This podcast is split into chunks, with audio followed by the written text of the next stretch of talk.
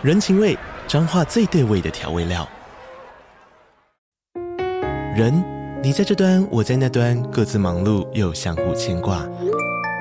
情，街角的吵杂声传递温暖与思念。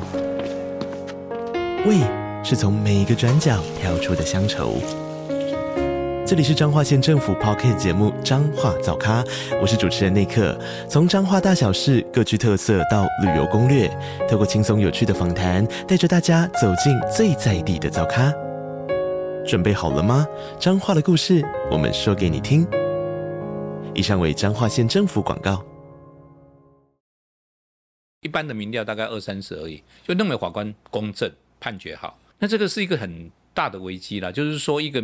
我们民主走到这个这个境界，我们法治也不算差了哈。那人民的信赖度那么低，这是少见。你上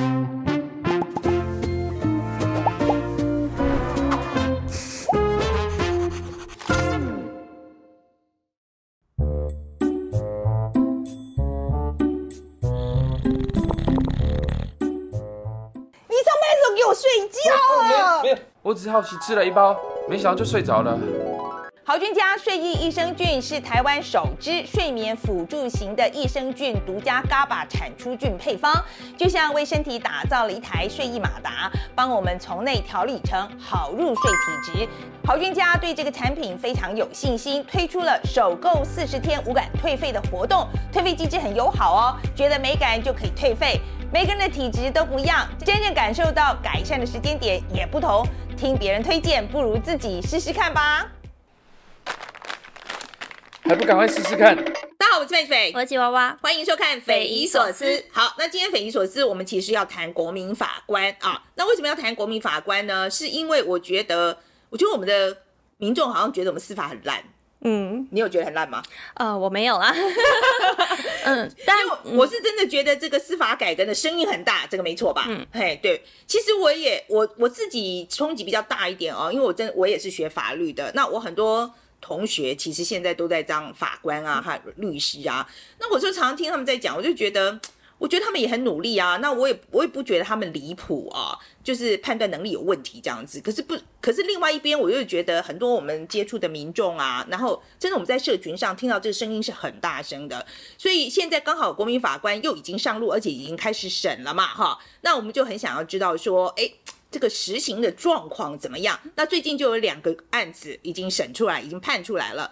呃，我先请吉娃娃跟大家 brief 一下这两个案子。大概的情况是怎么样？好，那其实这两个案子就分别是新北地方法院跟台北地方法院，他们都分别举行了第一个由国民法官参审的案件。那新北地方法院这一个案件，就是大家在媒体上比较常看到，就是会讲说是一个杀夫案。那简单来讲呢，就是有一名妇女，她其实常年受到她丈夫的家暴，那就是有一天可能终于是忍无可忍了，那她就是在。半夜就是她丈夫熟睡的时候就杀害了她。那台北地方法院这个案子是一个酒驾致死的案件。那这个案件可能大家或多或少都有印象，因为这个案件在当时发生的时候受到很多的关注，因为当时这个肇事者他还有对可能警方有一些咆哮或什么的。那简单来说，这个男子呢，就是有一天凌晨的时候在台北的地下道有点类似跟朋友竞速，然后就撞到一台车。那他当时是酒驾状况。那这台车上其实。是一死一伤，所以这个案件是台北地方法院的首案，大致上是两个案件的情形。那这两个案子都已经判出来了嘛？哈，所以我们就想请个专家来给我们点评一下，就是说这个判的怎么样？那我们请到的专家呢，就是林永颂律师。那关于林律师的简历，我也交给吉娃娃来介绍。林永颂律师其实之前在民间司改会担任了八年的董事长，那他现在目前是已经退下来了。那之前很关注一些冤错案的进展，还有就是司法改革的倡议。那他目前是。持续在第一线担任律师。那今天会请他来，也是因为当初国民法官法律在订定的时候呢，其实他们一直有提出说，他们认为其实可以呃参考陪审制，而不是现在实行的参审制，或者是说我们两制来做并行，看看哪一个制度比较好。所以过去他其实对于这个议题有蛮多的想法。那今天实际实行之后，就想请律师谈谈看他对目前实行下来的一些看法跟观察。我希望是用一个比较 critical，就是比较批判性的角度。来看啊，这个制度，所以我们才请林林律师来这样子。那呃，我们想问的问题，第一个当然就是这一次判的好不好啊？好，这个实行的这个状况感觉怎么样？这样子，他观察的情况怎么样？那有没有什么问题？OK，那我自己个人特别想知道，我们的司法真的有特别烂吗？跟其他国家比起来？这个程度到底是怎么样？还是说这是个世界潮流？就是司法这些民主国家普遍就是会被抱怨司法很烂。好，啊，那吉娃娃，你特别想知道什么？嗯，我第一个想知道，当然就是说国民法官制度对于法律人的影响是什么？我觉得这跟他们过去受到的训练，还有他们呃，不管是法庭上面的经验，其实应该都不太一样。所以对他们影响是什么呢？这是第一个。那第二个是我想要听听看林律师他谈，就是他关注司法改革这么多年了，那他觉得台湾的司改。到底改的好不好，方向对不对？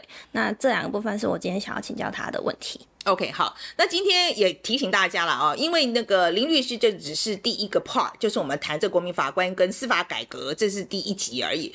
接下来我们还会请了一位王子荣法官哦，就是我希望从法界的角度，就是从法官的角度来看这两个问题。至于国民法官制度，它实际上怎么实施，还有一些细节，我们会在下一集请王子荣法官上来说明。那今天林律师主要会跟我们谈谈关于司改角度，还有他从律师的角度怎么看国民法官这个制度？好，那现接下来我们就来看看林永颂律师怎么说吧。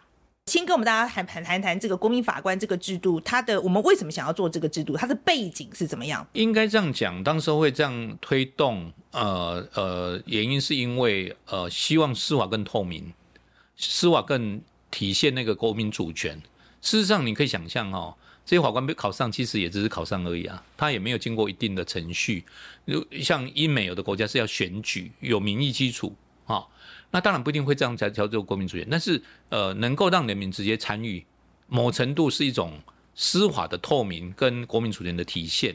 另外一方面也讲个更白一点，也某程度制衡职业法官可能职业久了以后的有罪，尤其是刑事的有罪推定。但从从一个角度来看。人民参与审判，你进入的呃国民法官或者是呃陪审制，你坐在那里可能两天三天，你要看到整个案件的相关的人证的说明，那你甚至你也可以问，好，现在我们国民法官还可以问哈，或者是说诶相关的证据，那这样的一个过程，法官也会跟你说明证据的概念是什么啊，这个这个可能涉嫌的犯罪是什么，他有什么要件等等，不管法官、检察官、律师都习惯用。叫做自己懂得专业语言，按人民去那边啊，有点听不懂，听不懂不好意思讲，那就这样过去了。但是现在你国民法官，你让他听不懂，他怎么评议，对不对？就多少要要解释一下。那这个也是一个一个呃改变啊，因为因为不会那么的不透明，或者是呃用很多专有名词包装在那个里面，让人民距离很遥远，听不太懂这样。我觉得有点像法官跟。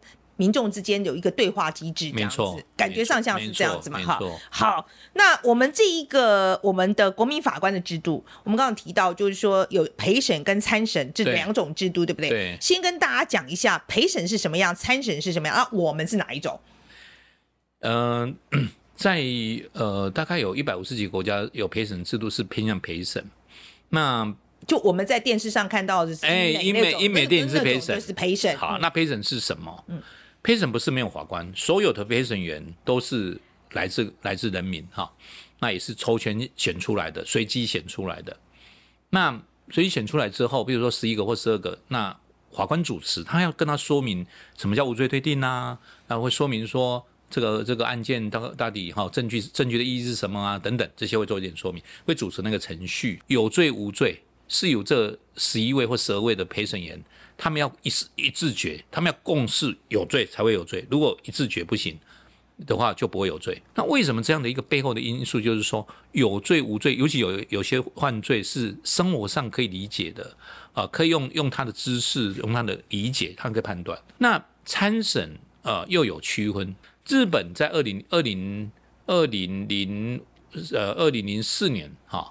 呃，准备了五年，在二零零九年开始实施，叫做裁判员制度。我们的国民法官就是参考日本的裁判员制度。日本就是三个法官，跟我们一样，三个法官，六个国民，呃，这六个裁判员。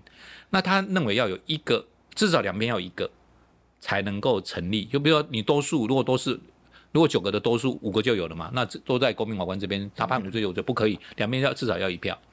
那他不只是决定有罪无罪，他也可以决定刑度多少。好。那这里面，呃，我会产生的问题。当然，每个制度都有它的缺点了。我们很公平的讲，这种参审制度，就他们叫裁判员制度，有二零零九开始到现在也才十几年而已嘛。那这个这几年这十几年下来，他们的裁判员的参与度下降，大家不要来，想办法借口不要去。嗯，那那为什么会这样？呃呃，当然这有待研究，但是初步的判断有可能是因为去到那边会变成花瓶，原因是因为呃开始的时候不会，尤其在模拟法庭，像台湾也一样，但模拟法庭都很客气啊，那你先说，你先说，我是职业法官，你先说，对不对？久了以后，这个呃职业法官会不会在评的时候变成教练？嗯，会不会变成老师？所以那个人啊啊，就是真的你比较懂啊。啊，你说什么就哦哦好啊好啊，那我去干嘛？我干嘛做三天之后在这里，对不对？找理由不去，所以他有将近一半不去，哎，嗯，这严重，这是很严重的事情。所以威权效应是一直是日本这种制度的。参审制的一个问题了，嗯，可是这是日本啊，我们台湾第一个，我觉得国情不一样嘛，哈，第二个，我觉得日本进行十四年了，那我们既然是抄人家的，应该也有看到这个缺点予以修正吧？没有，没有什么修正了，所以我们的制度跟日本一模一样啊，一样啊，一模一样。好，我们我们没有比人家好，没有什么 修正。好，那。所以你是反对的喽？你没有没有没有，我们没有反对。这个法律是在二零二零年的七月通过的。那当时候，呃，这个不应该这样讲哦。呃，当时我们民间司改会大部分偏向陪审制。那我们呃发现执政党转向，因为他执政党本来的党纲是陪审，原因是司法院就不想。好像说，如果是公民法官是迈一步，那那那陪审要迈两步，好像大步一点这样，他觉得这样很危险哈。好，那那我们就是说，因为你这有点还在试行，虽然是真实的案件，也有点在试行，那我们就妥协，哈，说你两制都并行嘛。你有些案件就用这个方式，有些那你就知道说这个方式跟这个方式的差别是什么。有时候比较也是重要嘛，好像我们在做实验，有对照组，有有有呃实验组、对照组，这样才清楚啊。好，那你还有一个严刑，对不对？严刑就是原来的，那这样不是很好吗？我们就是两制并行。那那当时呃，现在也是民进党执政，执政党就坚持就听司法院的坚持，就是只有国民那个那个裁判制度。那我们说，哎，大家都还没有做过，你怎么知道这个比那个好？我们那时候，我们自认为是一个一个呃很良性的建议，就是说，我们也不坚持两个都试行看看，不要就是不要。那他的理由是什么？他就是说，哦，两个试行这样这样呃花成本。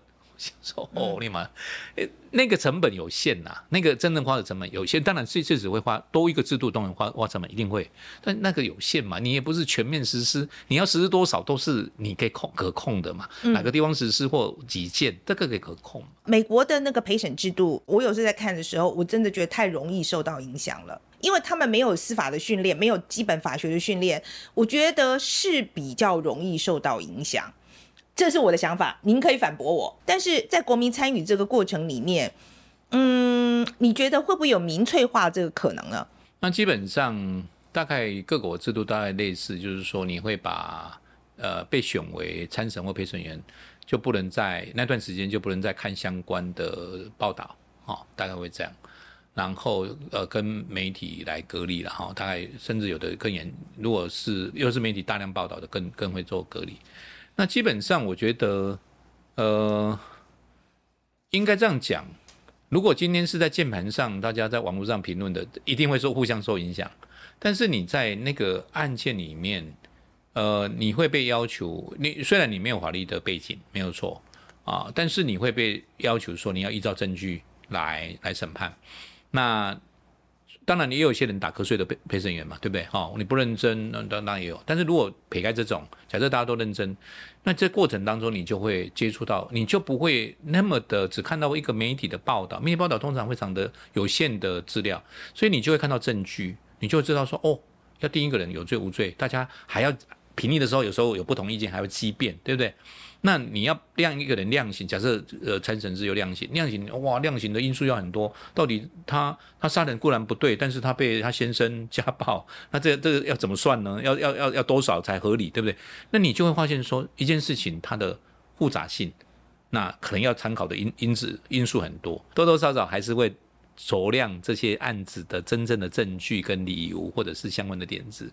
那我觉得这个部分，呃，比在媒体上发表意见的这种所谓的民粹来得会好一点呐。嗯，嘿，因为因为民粹常常是省略了一些事情，而变成民粹。他他讲的点不一定都错，但是因为你少了一些点因子，就差很多了。比如说今天你说杀杀夫，当然不对嘛，怎么会杀夫对？但问题是你那个家暴，如果那因素不见了，那你就就不一样了。嗯，你讲的是很很对啊，就是民粹通常就是省把它简单化，简单化了，简单化，然后让它这个逻辑变得非常的简单，所以所以就才会出现这个民粹的现象。对对对，好，那这现在我们已经有两个案子嘛，哈，已经进行了，就是国民法官已经参与了两次的这个审判，一个就是新北的杀夫案，另外一个是台北地院这个酒驾致死案，哈，这两个案子判出来之后，呃，因为我觉得还是就是当初的。设想是希望说，就是由民众来参与这个呃审判的过程，然后就大家不就觉得说，哎，判的这么离谱，对不对？好，结果我判出来之后，好像舆论还是说杀夫案判太重了，哈，然后他觉得这个酒驾案这个判太轻了，哈。所以您自己看，就是说这两次的这个实验，你觉得做的，你你自己觉得做的好不好？感觉这判出来这个这个这个判决品质怎么样？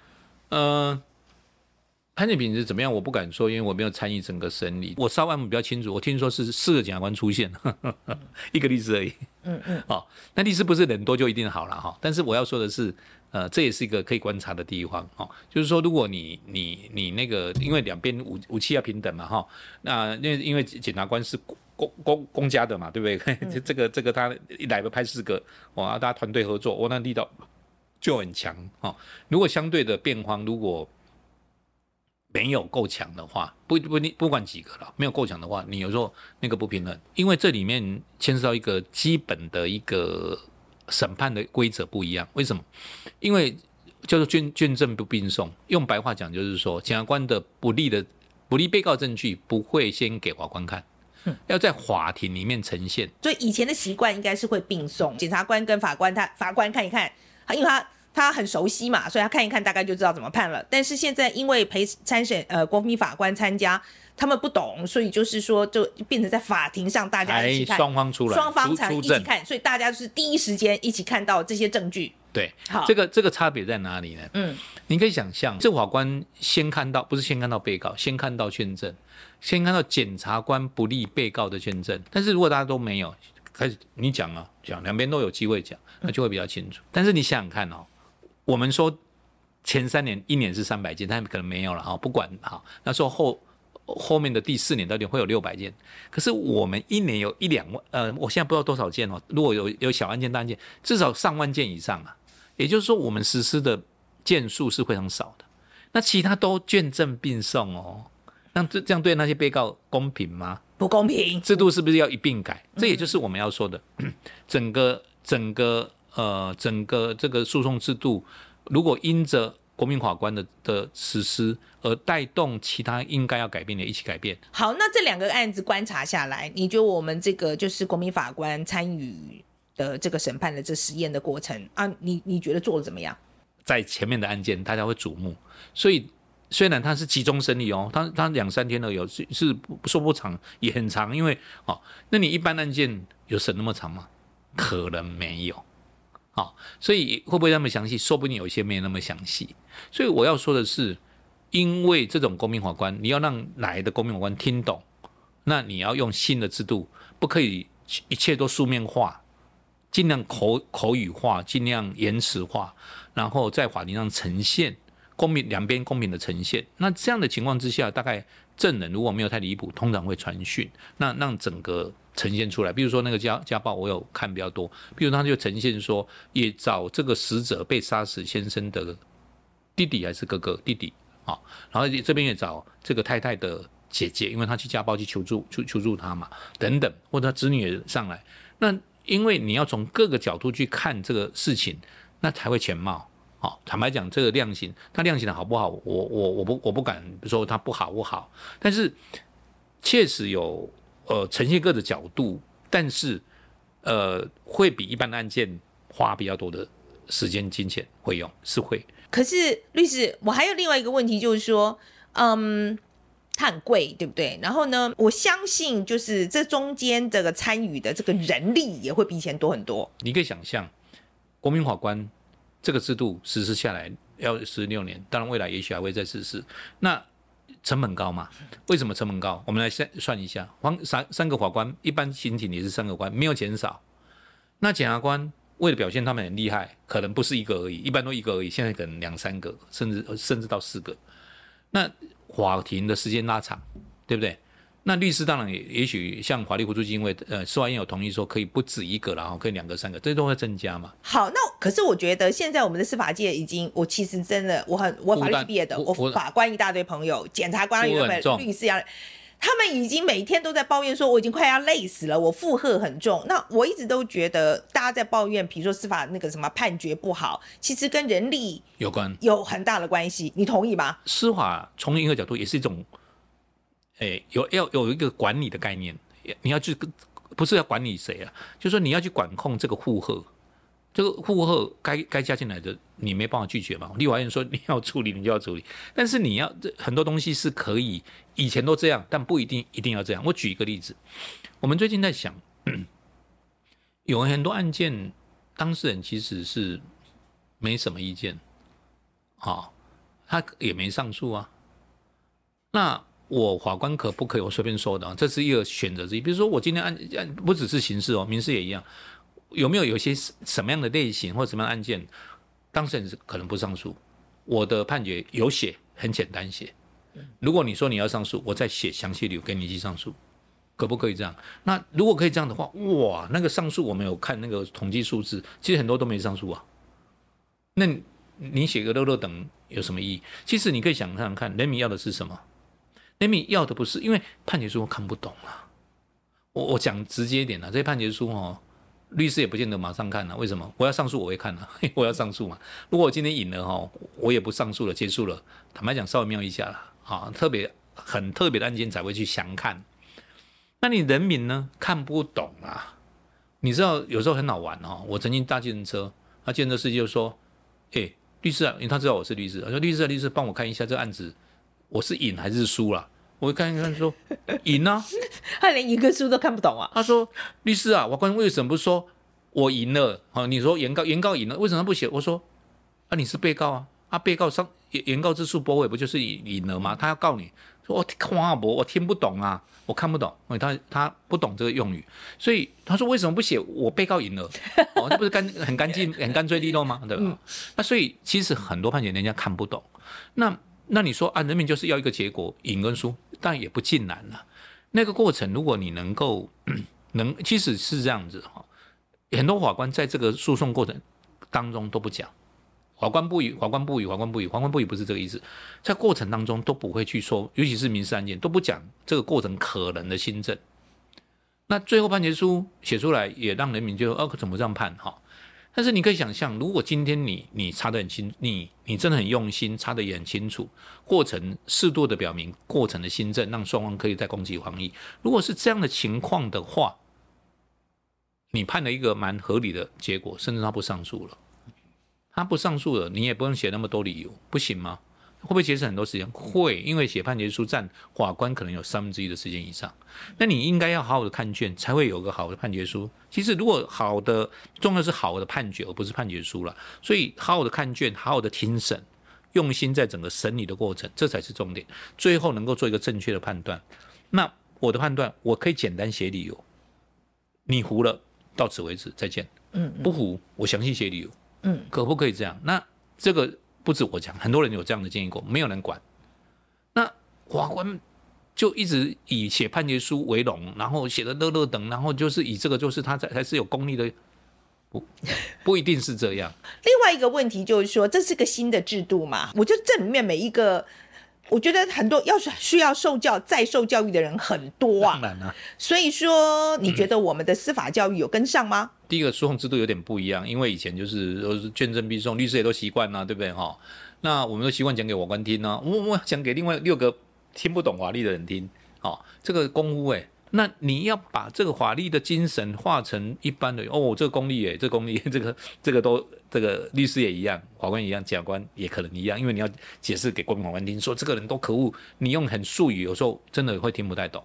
那哪些听懂，哪些听不懂，哪些前提没说，后面就听不懂，这些都是一个训练，在那个公民法官的案件更重视那个法庭，所以那个交互结问，那个传谁，这个就更重要了。大家不是书面化。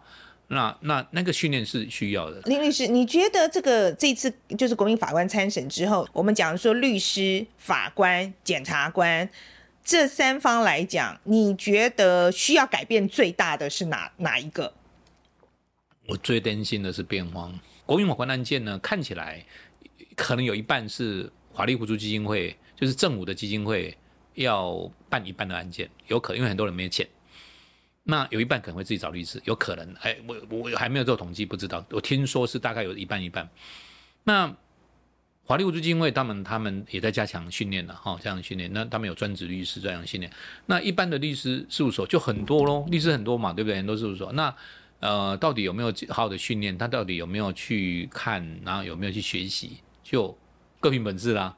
那因为市场上呃，人民就去变成要去找。哦所以那个参差就会比较大。纵使律师公会做教育训练，他如果不来上课，或者他对这方面就本人不熟，他也硬着接上来，那他事务所都会很小，又没有呃，比如能够两三个一起来办，会不会不能应付那个场面？因为他速度很快，因为国民法官总不能让他请假怎么请？一个礼拜请一次不可能嘛？连续三天四天，那你等于连续三天一直问证人，证人问完，哎，辩论就结束了。那你你如果没有很快的呃反应，你反应不来啊。嗯，你就变成，因为以前的习惯就是啊，我我这个礼拜问一个证人，那我写一个证人的意见，三个礼拜以后再接再另外一个证人。现在不是，是三天三三呃六个半天，咚咚咚咚咚，那最后就就辩论，第四天比如第四天辩论就结束了。那你你你要要都能够准备的很很快或者很清楚。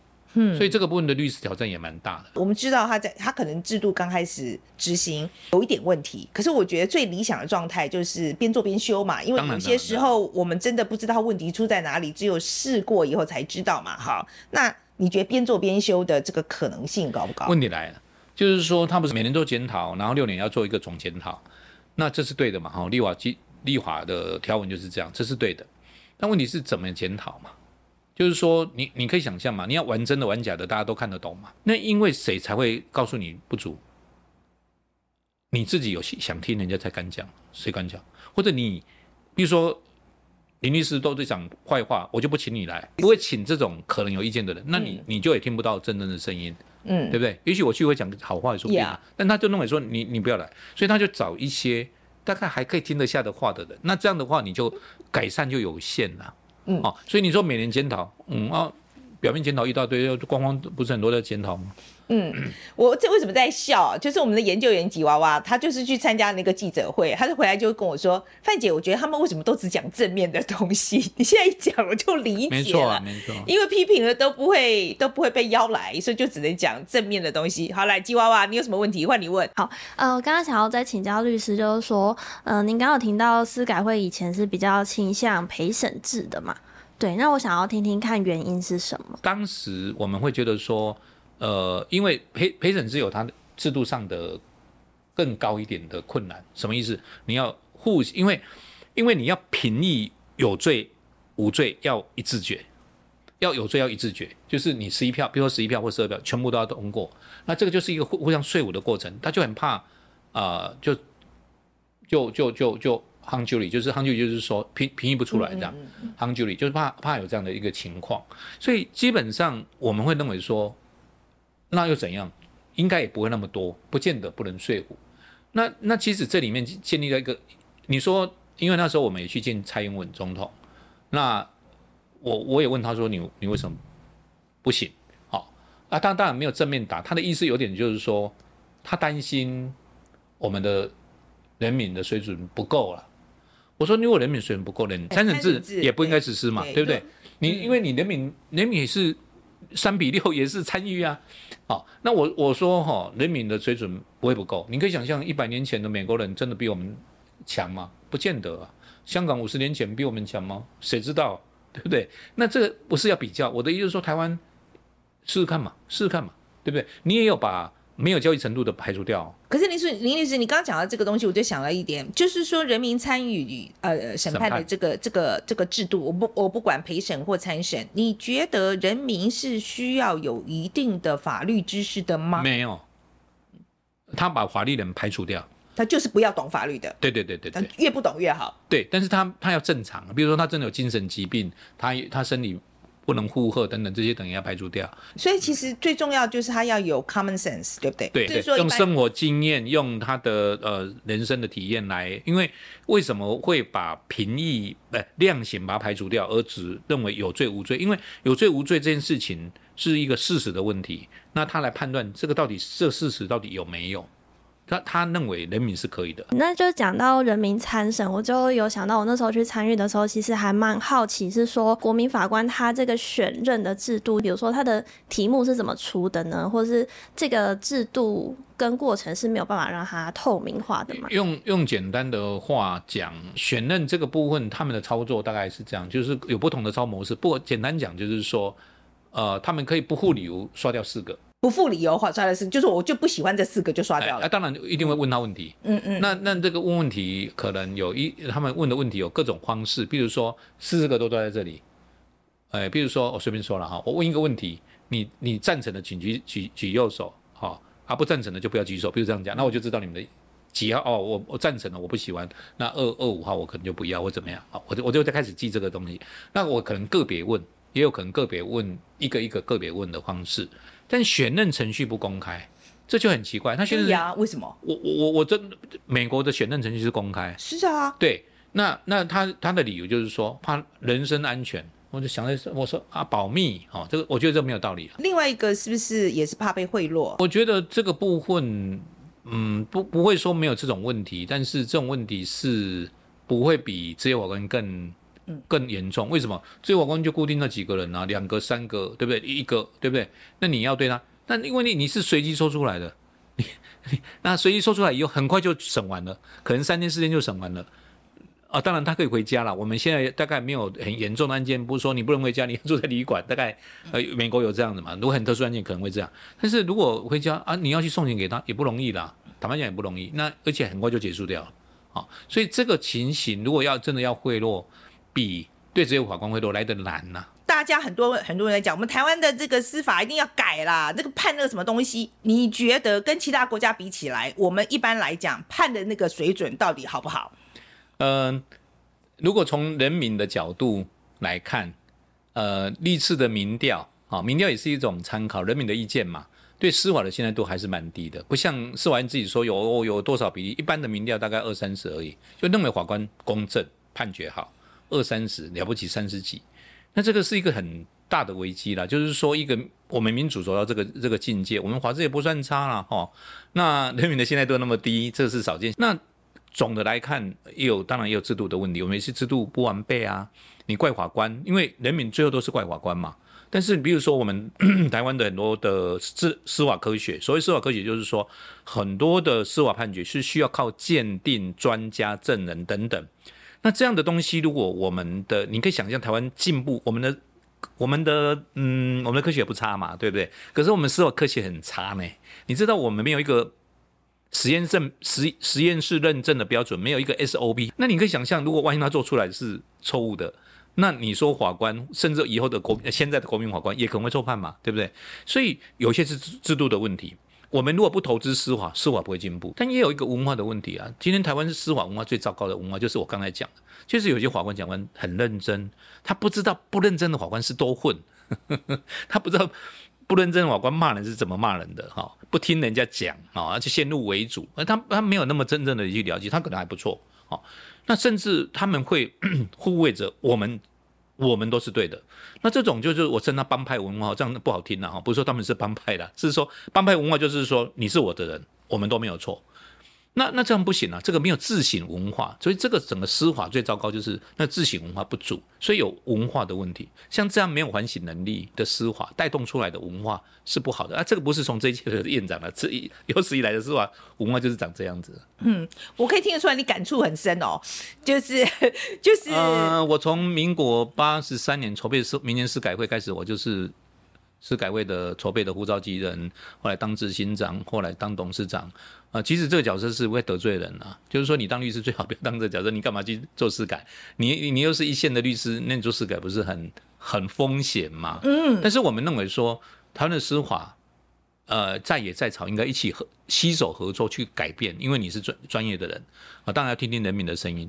但是我们有点遗憾，就是光光是关门，不太容易听，不太有愿意，也不太容易倾听民间的声音了，这有点可惜。既然讲到这个，我就问你吧。那你说你您律师的身份参加司改这样子，有没有真的你就怀疑这个法官是假愿得罪人的事情是会有？那你说法官会不会假愿报护哈？因为我我还在我一直到现在都还是第一线的律师哈，诉讼律师，大部分不会了。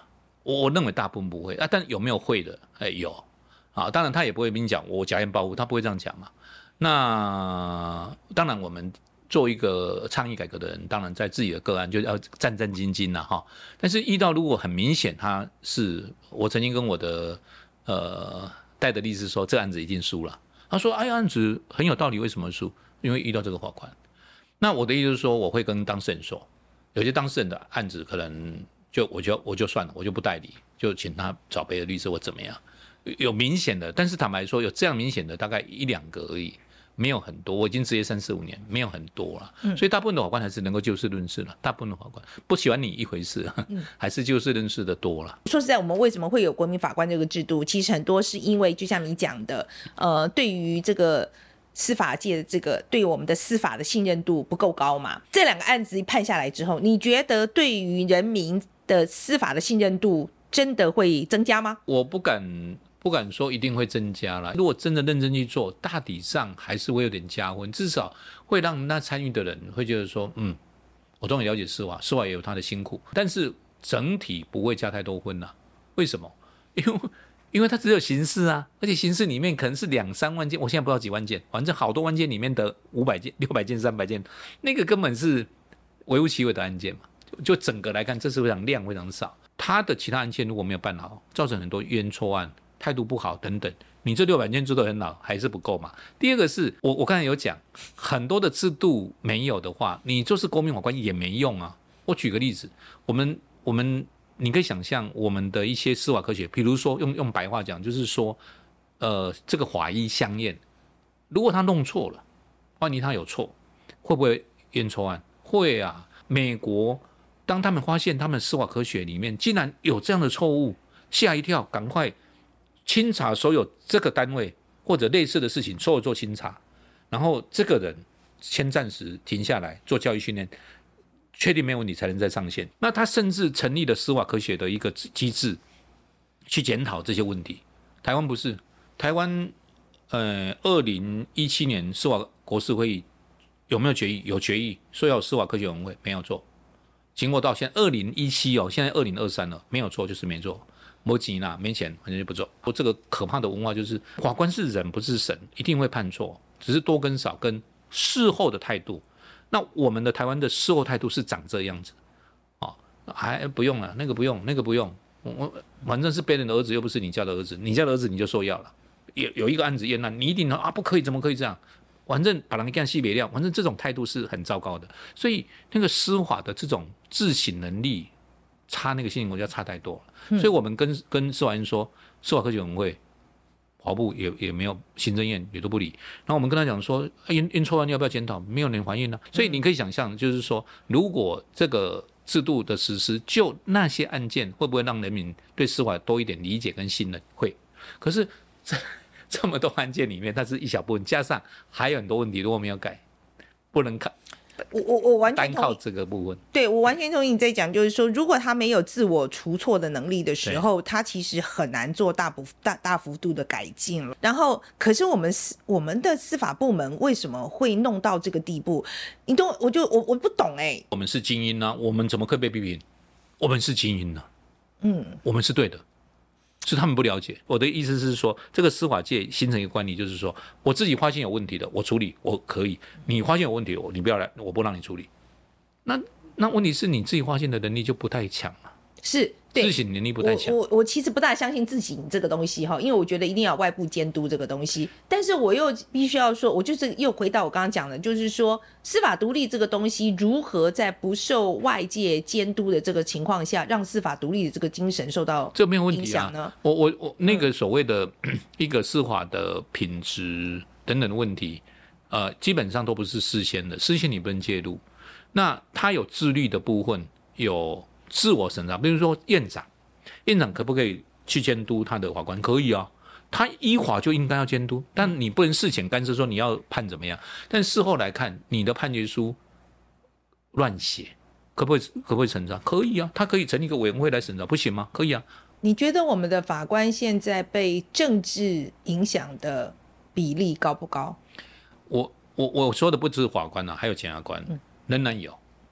我不客气的说，仍然有，不管男绿，仍然有。那这个就是不好，好听的讲的都好听，说我这个审判独立，我是司法独立，是啊，当然是要这样，没有错，比以前好很多，这个这个是事实。你觉得我们现在司法改革最重要的是要改什么？好了，应该这样讲，就是说司法改革是一个不断改革的过程，没有说哎改好了，没有这个没有这个问题，原因是因为。呃，随着时代的进步，也可能有一些制度不适合，或者是说，呃，人家国家，比如说，哎，现在用科技的方式，这也是一种改革嘛，哈，各种都是一种改革。那基本上我们认为，第一个就是持续的改革，第二个就是，呃，政治有政治有权利的人有责任有义务去推动司法改革，不要把啊司法很麻烦，我不要去碰它。那我最后要讲的就是说，民主跟法治是台湾很重要的两个基石啊。当然，民主。是前提，没有民主什么都没有。香港没有了，香港没有了民主以后，他的法治也崩崩盘，他的国安法的案件是没有陪审的哦，法官可以用选，可以用指定的哦，那就完了，这个这个这个国家就这个司法就崩崩盘了。那那当然，我们确确实很相信司法独要要审判要独立，要有民主为基础，没有错。但是在这样我们还有这样的基础下，我们要努力去让司法更好。让人民更接近，让人民能够信任。一个人民信任司法度只有二三十，是一个很奇怪的国家啦。这个真的是很不正常国家，嗯、哦，所以应该要让它提升。好，今天非常谢谢林律师，不客气，谢谢。好了，吉娃娃，我们讲一下我们的 take away 啊。我们我先问你好了，今天听完林永颂律师这样讲之后，你觉得国民法官是个好制度吗？对我来讲，我觉得其实国民法官他还算是一个我觉得不错的制度。虽然说他跟台湾过去的整个司法系统好像是一个完全全新的制度，然后其实能够推行也不容易，但我觉得他还是能够达到他的初衷，就是说让人民可以走进法院这件事情。虽然说现在案件数不多，然后能够真的走进去的人也不多。但我相信，如果它可以长久的实行，其实对于大家的，不管是呃对于法庭知识的认知，或者说对于我们整个司法体制怎么运作，我们的认知应该都会有提升。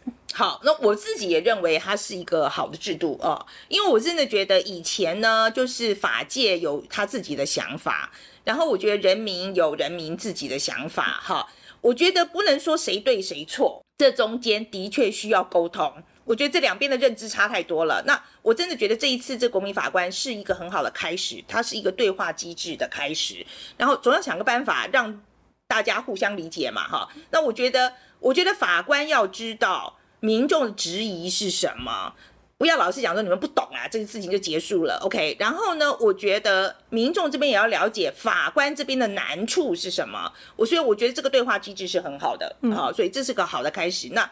至于会不会做到后来变成像日本那样或马美国那样的问题，我觉得到时候再说吧。反正这个制度呢，我希望最好的方式就是我们能够边做边修，先试试看，先试试看啊。然后大家呢也要乖乖的啊，被抽到的时候就要去，OK，是一个义务。对，我现在是讲，就是我虽然很不愿意，可是我会去，OK。我如果被抽到，我一定会去，这样要去参加这样子。好，那接下来就要讲我第二个问题。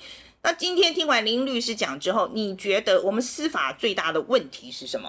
我觉得还是跟刚刚讲的一样，就是说互相不了解这个部分。就老实说，一般民众真是真的是跟法庭的距离太遥远了。就是除非你今天真的是被告啊，或者是像比如说像我们可能有时候去旁听，不然你其实不会有机会去接触，所以你根本不知道法官、检察官、律师他们在法庭里面做什么？我们顶多只是平常看到报纸就说哦，这个案件判了多少年，然后可能会截取某一些证词或是法官的原因，但是我们不会看到全貌。那看不到全貌，很多人就会觉得说你是不是乱判啊？为什么会这样判？就是不理解，所以才会产生对信司法的不信任。这样子，嗯，那我最大的感触呢，就是林律师在讲说，就是他们都听不进去啦，没有反省能力啦，哈，就是我觉得太精英这样子，我就讲一讲，我就觉得好像。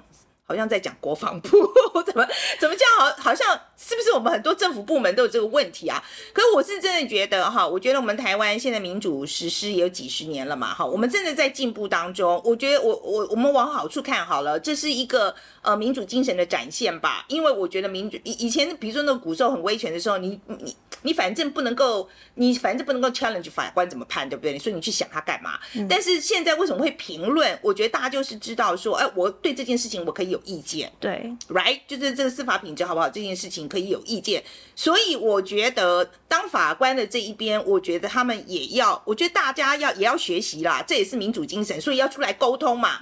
你是怎么想的？你的逻辑你怎么判的？要出来讲给我们听啦。像以前那样觉得我判了这样就对了，我觉得这个是。你们都不懂这个，这个不行，这真的不行。在现在的民主社会里面，我觉得是没有办法被接受的。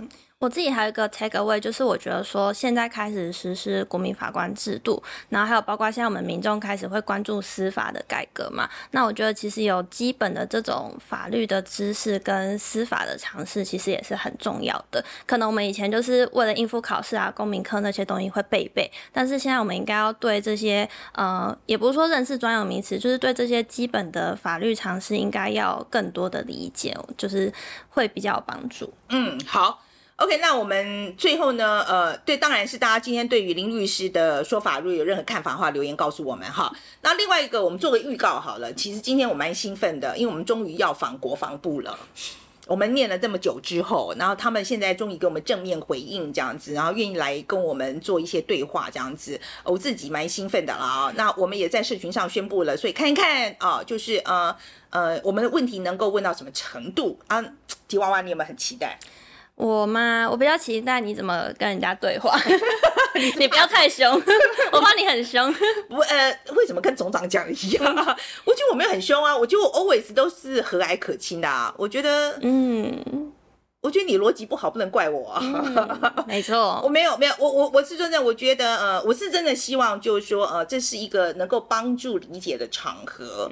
而不是一个更加 增加疑质疑的一个一个结果，这样先开国防部。哎，我我我觉得，我希望啦，我希望我们会有一个好的互动啊，就是至少我们可以多了解一下国防部的逻辑是什么，嗯，他的想法是什么。好，好，那如果喜欢我们节目的话，应该要订阅、按赞、分享、等内。好，谢谢大家。